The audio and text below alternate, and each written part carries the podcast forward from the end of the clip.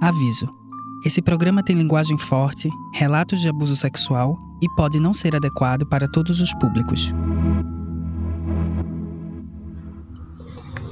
Bom dia. Oi, amiga. Tudo bem, bom dia. É, a gente é do UOL, eu sou repórter do UOL. A gente estava fazendo matéria aqui em Boituva. Na verdade, a gente tá voltando, tentando parar para almoçar. Nesse áudio que você está ouvindo, eu tô tentando dar um jeito de conseguir entrar no Hotel Fazano Boa Vista, em Porto Feliz, onde fica a mansão paulista de Tiago Brenan. As casas por lá podem chegar a até 300 milhões de reais. E a hospedagem no hotel não sai por menos de 3 mil. Então é de se imaginar que o lugar é super restrito e requintado. E já que eu, infelizmente, não tenho nenhum amigo que mora por lá, achei que a melhor chance seria tentar acessar o restaurante que fica no local. Na verdade, a gente tá voltando, tentando parar para almoçar. E eu achei que dava para entrar pro hotel no. Só com reserva. Só com reserva? Essa é uma funcionária que me atendeu na portaria principal do condomínio. A entrada fica no quilômetro 102 da rodovia Castelo Branco. São dois portões grandes e uma guarita com um pequeno jardim onde ficam os seguranças. Eu não tinha feito reserva. No site deles não tem essa opção. Só com Só reserva? com reserva. Será que ainda dá pra tempo de fazer reserva? Não sei, você pode tentar, mas só entra com reserva. Tá, mas eu consigo reservar para o restaurante ou só reserva do Restaurante, isso. Ah, que legal. Pra ir no restaurante somente com reserva. Tu tem algum telefone que eu possa ligar? Não. Deixa eu verificar. Ela me passou o telefone da recepção do hotel. Para ser sincero, eu já sabia que o condomínio tinha regras bem restritas para entrar, mas a funcionária da portaria me deu um tiquinho de esperança. Hotel Fazendo Boa Vista, bom dia. Bom dia, tudo bem? Tudo É, bem? Eu queria tirar uma dúvida. É, pra ir no restaurante, é, tem como fazer reserva? Infelizmente, nós não, não efetuamos reservas para não hóspedes e não proprietários também. Ah, entendi. Tá joia. bom. Obrigado. Disponha. Tchau, tchau. Tchau.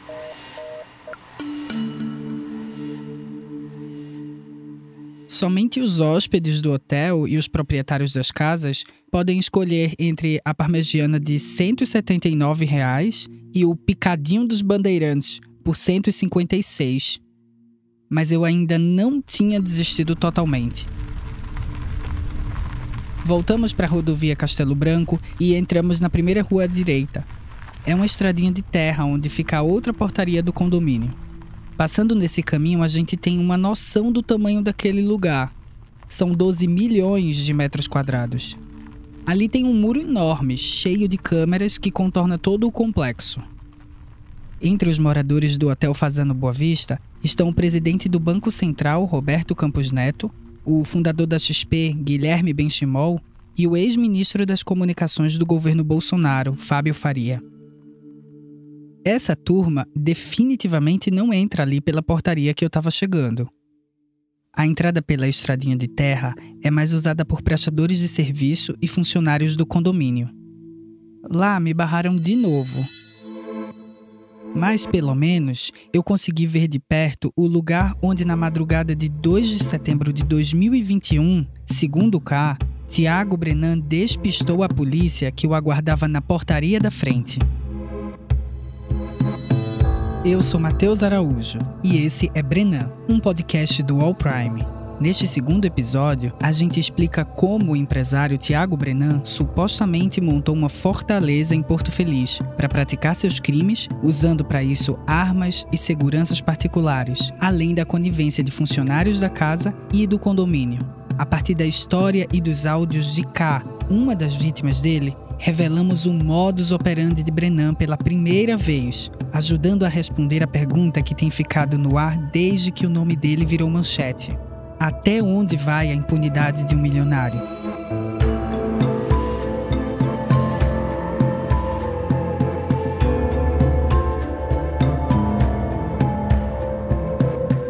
Episódio 2 O que acontece em Porto Feliz fica em Porto Feliz. K, cujos relatos a gente está ouvindo desde o primeiro episódio, é somente uma das vítimas de Tiago Brenan, que diz ter sido estuprada por ele num dos quartos da mansão de Porto Feliz. O UOL conseguiu acesso inédito e exclusivo aos depoimentos dela. Lembrando que a gente está chamando ela assim, de K, para resguardar a vítima. a gente não vai reproduzir aqui de novo o relato dela a respeito do estupro que diz ter sofrido de Tiago. É muito forte e ouvir uma vez já é suficiente. Então eu vou continuar a história de onde o último episódio parou, logo depois de Ká ter sido violentada. E aí eu tomei banho, fui pro quarto, troquei de roupa. E aí eu só queria ir embora. E eu cheguei para ele e falei assim, olha, eu quero ir embora.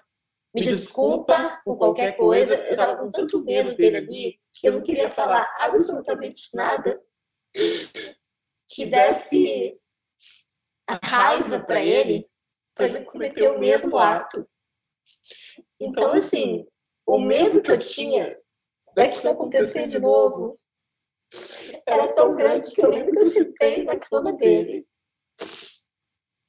Depois que isso aconteceu, sentei ali na cama dele e eu só chorava, eu falava assim, desculpa, me deixe embora.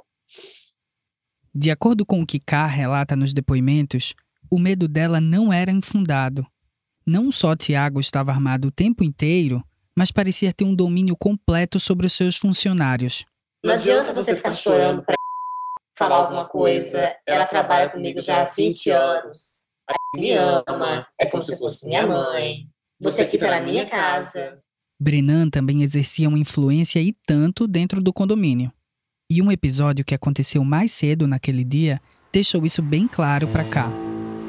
Saímos do, do estábulo, ainda estávamos na calçada, onde uma senhora estava com o cachorrinho e o marido ao lado. Essa senhora começou a gritar: Você é um louco! Quase que me atropelou, a mim e meu cachorro. Ele, aí ele falou com a mulher: Cala sua boca, sua puta gorda. Ele completamente errado. Ele xingou a mulher de um jeito absurdo. O marido da mulher atrás começou a gritar. A mulher começou a correr atrás do carro da gente gritando, falou: Vou chamar a polícia, vou chamar a polícia. A mulher acionou sim a segurança da Fazenda Boa Vista. Aí eu vejo um carro atrás da gente, com barulho, e vem um cara na moto. Aí eu falo assim: a polícia está atrás de você. Ele disse: não é polícia, não, é a segurança do prédio. Aí para do lado dele, aí o cara do, do, do carro fala assim: seu Tiago, que a me perdoe, que povo gritando com o senhor, seu Tiago. Esse povo sem noção, seu Tiago. Eu achei que o segurança ia punir o Tiago pelo que ele fez. Não. O segurança do condomínio simplesmente pediu desculpa pro Tiago por ele estar errado e ter xingado a mulher. E ele com a arma do lado, né? Porque ele não se desfaz daquela arma dele. Ele está sempre é, em posse com a arma. Não tinha nada físico que bloqueasse a saída de cá da casa de Tiago. Mas, segundo a mulher, existiam seguranças armados de Brenan, os seguranças do condomínio que o protegiam e também as armas do próprio Tiago. Eu poderia sim ter tentado fugir, porque eu não estava amarrada, né? Mas a arma estava ali ao lado dele, dois seguranças na frente, eu no quarto dele, onde tem um corredor imenso antes de chegar na sala principal, e a parte de trás é onde os dois seguranças dele ficam presentes, ficam ali. Então eu não tinha como sair da casa dele fugida, sem ninguém me ver. Seria impossível. Brenan era colecionador de armas. Ele se gabava de ter um arsenal de quase 70 objetos, entre fuzis, pistolas, espingardas e metralhadoras. Uma delas, das mais simplesinhas, a Glock 9mm, custa cerca de 15 mil reais. Ela e as outras armas de Brenan foram apreendidas depois do caso da academia. Num vídeo postado no canal do YouTube dele, que foi excluído, Tiago lamenta o fato. Quem era o maior colecionador de armas táticas? O que há de mais moderno? Né? O que há de mais regulado, pronto para a batalha de, de espaço confinado ou para o tiro de precisão? Era a minha coleção. Hábito que vem de família, hábito secular. Um cidadão de 42 anos nunca respondeu um processo por uso de arma de fogo. Tudo isso era permitido porque ele tinha o registro de caçador, atirador desportivo e colecionador de armas. Registro esse que foi suspenso pelo Exército em setembro de 2022, quando os processos contra ele começaram a surgir. Nos áudios de testemunhas informantes aos quais o UOL teve acesso, A questão sobre as armas serem registradas ou não é trazida à tona algumas vezes de forma contraditória. O policial militar Daniel Cossani, que era personal trainer e uma espécie de faz-tudo de Tiago, garante que as armas eram todas registradas. Tiago é colecionador de arma, né? Ele, ele tinha o certificado de, de atirador, é, andava com arma quando ele ia no stand fazer, fazer tiro, e tinha um, um, uma espécie de um bunker, um quarto na, na, casa que ele guardava só as armas e as munições, deixava fechado para ninguém ter acesso, mas era, era dele, né? Todos, todas as armas registradas, né? Tinha documentação, tudo certinho. É, me mostrou algumas armas, tinha arma de, de, fuzil de precisão, tinha pistola, tinha pistola de vários calibres, mas tudo regularizado. Das vezes que ele, que ele estava comigo, ele andou armado só quando ele foi para o stand. Se ele andava, ele Nossa. colocava na bolsa e eu não, não, tive, não tive contato. Mas não é isso que C, uma americana com quem Tiago teve um relacionamento em 2021, afirma. Ela, que também o acusa de estupro, diz que ele se gabava exatamente do fato dessas armas não serem devidamente legalizadas. Ele falava que ele tem bastante arma, sem registro, sem número serial. Quando ele quer finalizar as pessoas na lista negra dele, ele não vai ser descoberto. Era exatamente disso que K tinha medo. O medo que eu tinha é que ele fosse pegar aquela arma e atirar em mim em qualquer momento. E ele falava: Não, você não vai embora. Você vai ser a minha mulher, a gente vai casar, a gente vai ter filho, você vai ficar aqui em casa comigo. Eu vou te transformar numa mulher de verdade que você não é. Ele sempre falava isso. Eu vou te transformar numa mulher.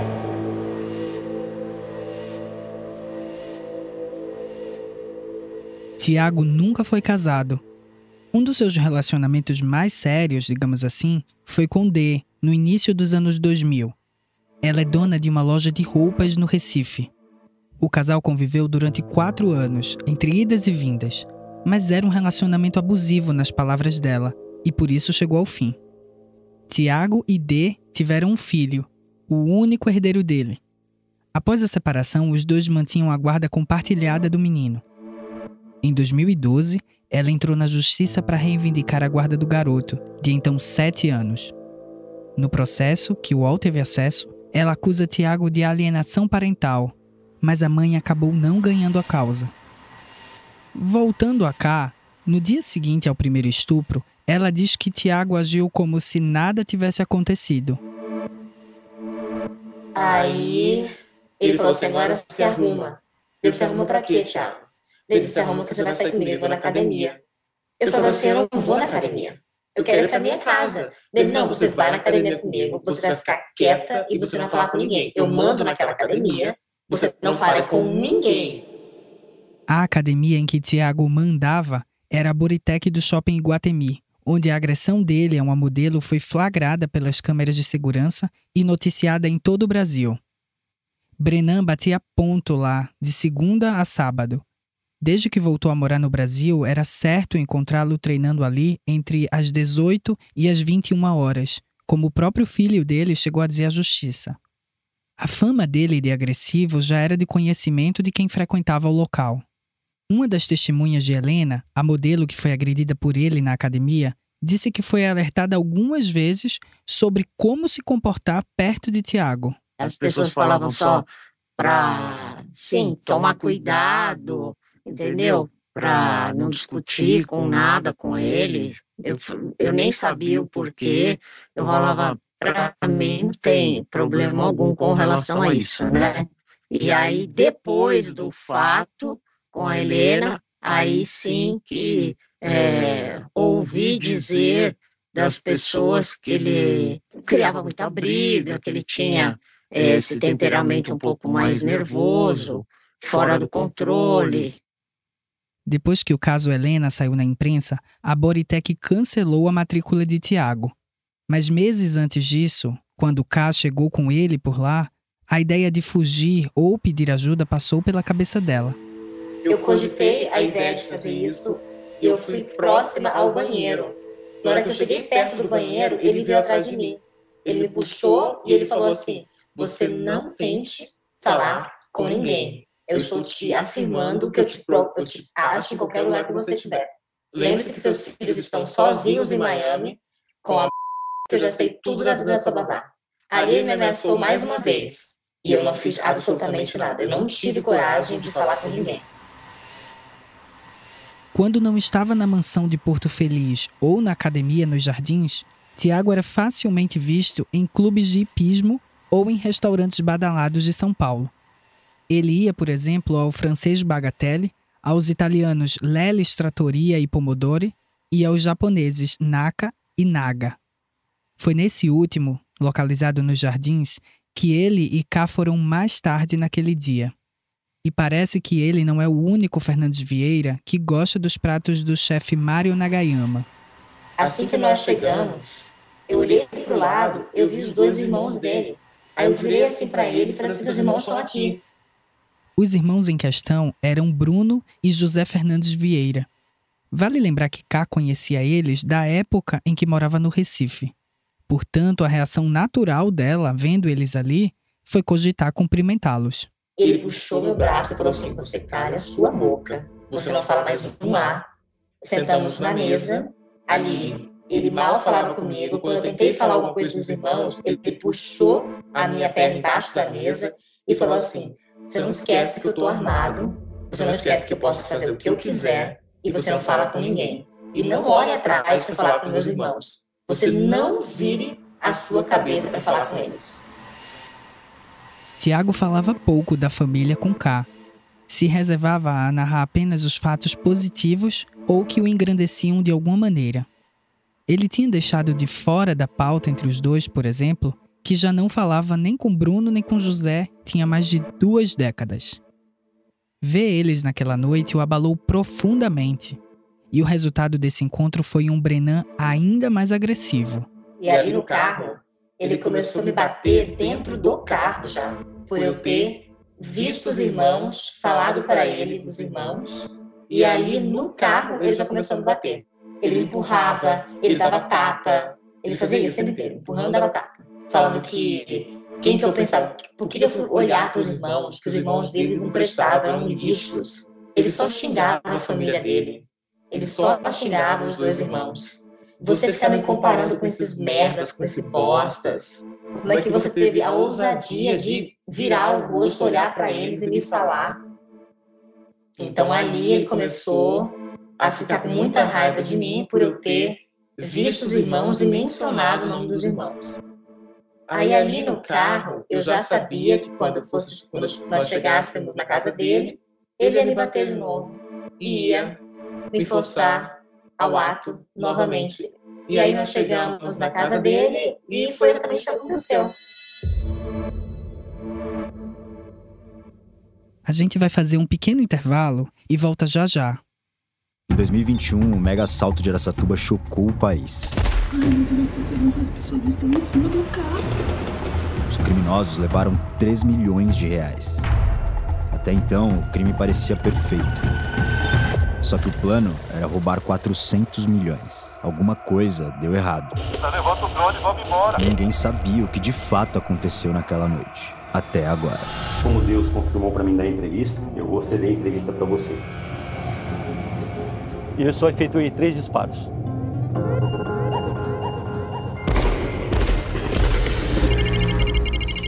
Documentário Cidade Dominada já está disponível no UOL e no YouTube de UOL Prime.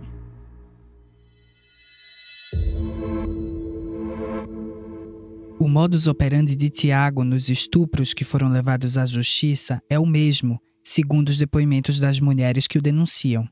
Sucessivos tapas, a recusa em usar preservativo, sexo anal forçado, câmeras escondidas registrando tudo e, em algumas delas, uma marca definitiva na pele. Coloquei minha roupa de volta e assim: agora vem aqui para a sala que o fulano de tal está nos esperando.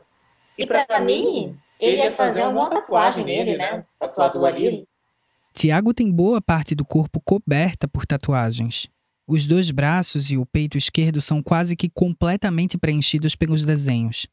Você lembra da tatuagem que K tinha na costela? Com as iniciais de um ex-namorado e que foi a gota d'água para o primeiro surto de Brenan? Então, sem consultar K, diz ela, Tiago decidiu fazer alguma coisa a respeito. Aí ele fala assim pro tatuador: Ah, mostra aí a tatuagem. É, levanta a blusa aí. Eu falei, como você levanta a blusa? Levanta essa blusa, quero ver essa tatuagem pequena. Aí eu falei, "Fiz- vou- por que que vão mostrar a tatuagem? Aí eu levanto, ele fala assim, pronto. Aí ele fala, fulano, vem aqui, mostra aqui o que a gente vai fazer, como é que a gente vai cobrir isso aí? Aí eu falei, o que, que você tá falando, Thiago? Ele falou assim, não, você vai tatuar hoje, isso aqui é um presente pra você. Eu falei, Thiago, o que que você tá falando? Ele falou assim, você vai tatuar agora. Você vai tirar isso aí e agora você vai tatuar a a minha marca. Você agora é propriedade minha. A marca de Tiago são as iniciais TFV do nome Tiago Fernandes Vieira, acompanhadas de duas espadas cruzadas. Ela está presente no kimono de jiu-jitsu dele, na roupa de cama da casa, nos guarda-sóis da área externa da mansão e até em camisetas que ele usava no dia a dia. E supostamente na pele de algumas mulheres com as quais ele se relacionou. Duas mulheres estrangeiras acusam Tiago de ter obrigado elas a tatuar a logomarca dele nos seus corpos. Uma delas disse que ele se vangloriava da ação e que garantia que tinha feito o mesmo com pelo menos mais uma dezena de outras mulheres. Naquele dia, K parece ter entrado na lista. E ali eu não estava acreditando que aquilo estava acontecendo. E isso ali, todo mundo vendo, as pessoas assim, também fica, acho que ficaram impressionadas com, com tudo que estava acontecendo ali. Eu olhei para o tatuador e falei assim: Não, eu não quero fazer tatuagem nenhuma, eu não vou fazer tatuagem. Ele falou assim: Ué, o Thiago me trouxe aqui para fazer isso, aqui tá a arte já. E me trouxe, já trouxe o papel com a tatuagem, e ali eles só estavam vendo o tamanho da tatuagem que queriam fazer em mim, que cobrisse o nome e que ficasse maior. Na versão de K da história, ela diz que deixou muito claro que não queria fazer aquela tatuagem. Aí o Thiago pegou, me puxou e falou, me puxou, eu chorando. Eu ali não acreditava. Eu olhava para empregada de costas, eu olhava para a massagista. Eu falava, gente, eu não quero fazer tatuagem, eu não vou fazer isso. Eu olhava para todo mundo, eles me olhavam assim, ninguém falava um A. Aí ali, ele me olhou e falou assim, olha, mulher, eu já- te falei quem eu sou, já te falei o que eu faço, já te falei o que eu posso fazer. Fa- Você vai fazer essa tatuagem. Aqui não é opção de você não fazer, você vai fazer tatuagem. Você sabe do que eu sou capaz. Então, na minha cabeça, eu não tinha a opção de não fazer tatuagem. Aí o cara me, me forraram o sofá para mim, enquanto eu chorava, o cara me tatuava. Essa é a versão que K contou na oitiva ao Ministério Público. Depois, numa conversa com Tiago, K contou essa história de um jeito um pouco diferente, que você já vai ouvir. E a versão do tatuador também é outra. Em outubro de 22, ou seja, muito tempo depois, o, o tatuador que antes era considerado só testemunha de defesa, de Brenan, eh, se tornou corréu no processo, acusado de tortura e lesão corporal. Essa é Juliana Sayuri, minha colega que você já ouviu no último episódio. Ela apurou o caso Brennan junto comigo. É, e na época, que foi justamente quando estourou o caso, quando estouraram, na verdade, todas as acusações contra Brenan, é, esse foi um dos motivos que levou a mais um mandado de prisão contra ele, Brenan. E para o tatuador, a quem a gente está chamando de T, é, foram impostas medidas cautelares, apreensão do passaporte e tudo mais. Ele ficou bastante abalado, ele sumiu, nunca deu entrevista nenhuma, embora tenha sido procurado por diversos veículos. O cara é avesso a entrevistas, mas Juliana deu um jeitinho de chegar até ele. Eu mandei uma mensagem para ele no inbox do Instagram, perguntando simplesmente como é que estava a agenda dele naquele mês. Ele respondeu, super simpático. Eu repliquei, dizendo que queria marcar uma consulta sem dar mais detalhes. E foi assim que a gente combinou uma conversa para uma manhã de sábado no estúdio dele, e foi assim que ele concordou ah, em conversar com a gente por alguns bons minutos. Oi, prazer, Juliana. Prazer. Desculpa não ter te dito desde o início. É, eu sou jornalista, na verdade. Certo. Matheus também é meu amigo jornalista. Ah, nós trabalhamos no UOL. Certo. E nós gostaríamos de conversar com você sobre uma tatuagem especificamente. Ah, não tem nada de verdade. De verdade. T é um cara bem simpático, gente fina. É um tatuador premiado. Ele não autorizou o uso da voz para esse podcast, então a gente pediu para que Tiago Dias, nosso colega do UOL, lesse alguns trechos da conversa que a gente teve com ele. Lógico que eu não tive o procedimento de preencher uma ficha, alguma coisa do tipo, mas eu tava na casa dele, né, na residência, e eu tava pronto para tatuar ele, né? Eu fui lá montar porque eu atendia ele lá para montar as coisas para tatuagem. Só que no dia que ele chegou com ela, ele já tinha comentado dela uma vez, e parece que ele queria alguma coisa séria com ela, entende? Sempre que eu ia, ele tinha mulheres lá, né? E também não deve ser muito difícil, porque o cara tem muito dinheiro, muitas posses. Então, muitas das mulheres a gente já via também que se aproximava por interesse. Ninguém se aproximava se não fosse por interesse. Todos que estão do lado dele é por interesse financeiro, não tem jeito. Eu só fui atender ele por causa do dinheiro, é meu trabalho. Lógico, ele pagava bem. E eu já atendi ele há uns quatro anos, entendeu? T era uma espécie de tatuador oficial de Brenan. Ele contou pra gente que o empresário não ligava muito para a arte em si, mas para a sensação de exclusividade. O esquema de contratação entre os dois era por diárias. Toda vez que era convocado para ir a Porto Feliz, cancelava toda a agenda. Ele recebia uma diária de cerca de 3 mil reais, independentemente de precisar tatuar ou não. Mas no dia, meu, eles estavam jantando fora, tudo arrumado e chegaram de boa, casal, suave. No depoimento, não sei se ela fala de bater, de apanhar, que ela apanhou dele. Ela não tinha nenhuma marca de hematoma, essas coisas, tudo normal, zero. Aqui tem um ponto importante. Nessa hora, Juliana perguntou se K tinha chorado durante a sessão. Nada, chorando nada. Ela ficou de boa. Ela não chorou. Se você ficar aos prantos, chorando na tatuagem, na costela, fica tudo tremido, entendeu? É aqui, respiração é pulmão. Não tem como você ficar aqui, chorar e não se mexer nada, né? E outra, eu não fiz nada, você é louco? Eu jamais faria. Não vi nada de errado também. No entanto, eu levei um susto quando chegou depois, tem uns 15 dias depois. Ele me ligou e falou: Ó, oh, aquela maluca tá falando que eu estuprei ela, que eu deixei ela em cárcere privado, um monte de coisa. Que fez a tatuagem na marra. Falei: não fiz nada na marra, ninguém fez nada na marra. O resto eu não sei, velho. Numa conversa que Tiago e K tiveram uns dias depois e que foi gravada por ela na tentativa de conseguir alguma confissão dele a respeito do estupro, eles chegaram a mencionar o episódio. K não diz que foi obrigada, mas deixa claro que não queria ter feito aquilo naquele momento. Chegou a dizer que a tatuagem foi de propósito. Eu me magoei muito com aquilo, cara. Eu mandei o tatuador embora quando achei que você achou que era alguma coisa forçada. E você, então, vem de volta. Tiago, aquela tatuagem. Eu queria muito um dia fazer tatuagem com o seu nome. Muito. Mas eu, indo até lá e fazendo uma surpresa para você, eu não esperava jamais ter alguém me esperando de surpresa para fazer uma tatuagem. Eu não estava preparado. Você tá falando, ninguém estava lhe esperando, era meu appointment. É, eu sei, era o seu appointment, mas que acabou fazendo a tatuagem fui eu. Eu não queria... Mas eu mandei ele embora quando vi você insatisfeita. Eu sei que você mandou ele embora. Mas daí. Mas você mandou voltar. Mandei ele voltar, com certeza, porque eu me sentir mal em não ter feito. Porque isso eu teria feito com O que você fez, tá linda. Tatuagem feita já passava da meia-noite em Porto Feliz. O tatuador e a massagista já tinham ido embora. Na casa, naquele momento, estavam Tiago, duas empregadas e K, que, segundo ela, estava chorando incessantemente depois de tudo. E foi aí que a primeira chance de escapar apareceu.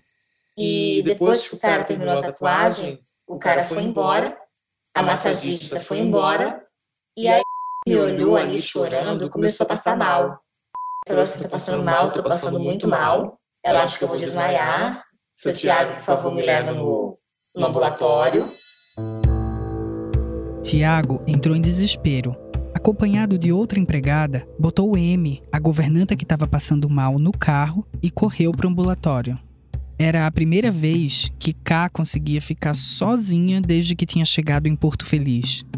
Naquele momento, ela tinha algumas opções: fugir pelo condomínio ou se esconder em algum lugar, acionar a segurança do hotel, ligar para a polícia, tentar pedir um Uber e escapar para São Paulo, mas ela não fez nada disso. O Thiago foi levar e a outra empregada no ambulatório. Foi nessa hora que eu peguei meu telefone e compartilhei minha localização com meu irmão. K ligou para o irmão que estava no Recife. Pode parecer uma escolha pouco inteligente, mas para ela, essa era a melhor decisão que poderia ter tomado.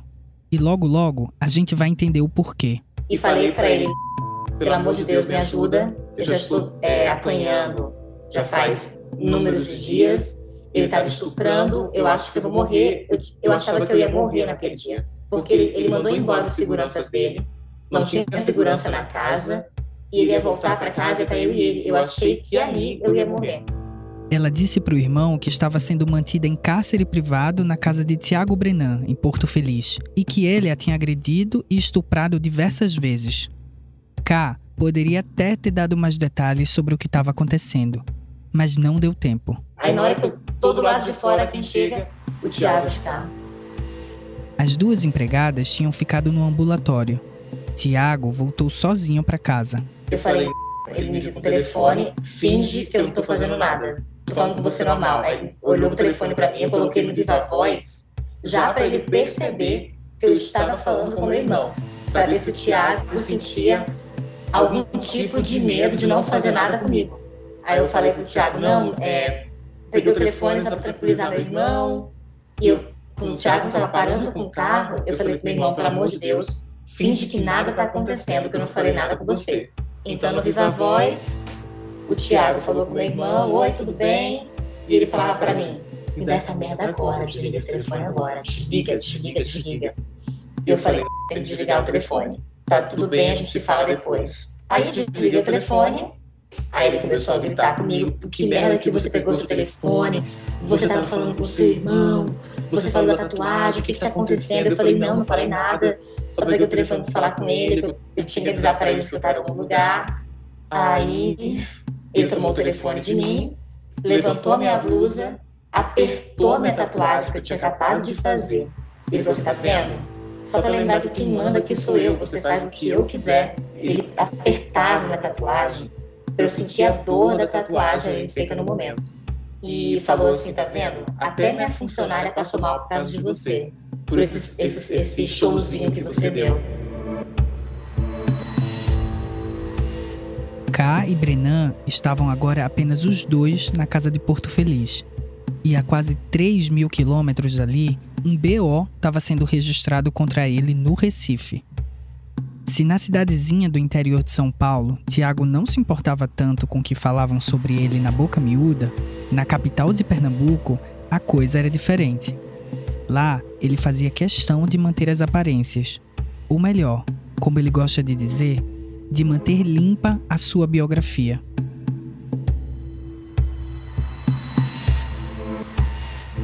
No próximo episódio de Brenan. Eu vou dizer só uma coisa: as biografias são diferentes. A minha, da sua e do seu pessoal. Vim aqui, na verdade, falar em nome do meu pai, em nome de Brenan. Brenan é Francisco. A mídia tá chamando Tiago de Brenan foi acusado, Brenan foi preso, Brenan foi extraditado. Minha gente, o que é isso? Isso é um absurdo. Cara, que coisa Concordo. maltratante, cara. Com tanto cuidado que eu tinha para me expor para Recife, cara. Eu sou Matheus Araújo e esse é Brenan. A pesquisa e reportagem do podcast foram feitas por mim e por Juliana Sayuri.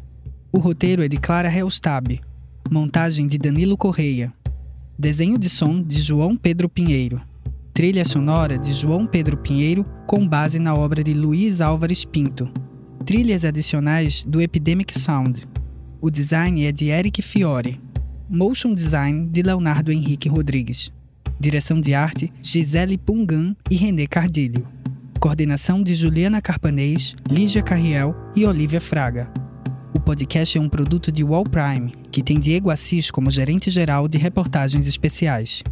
O projeto também conta com Murilo Garavello, diretor de conteúdo do UOL. Qual?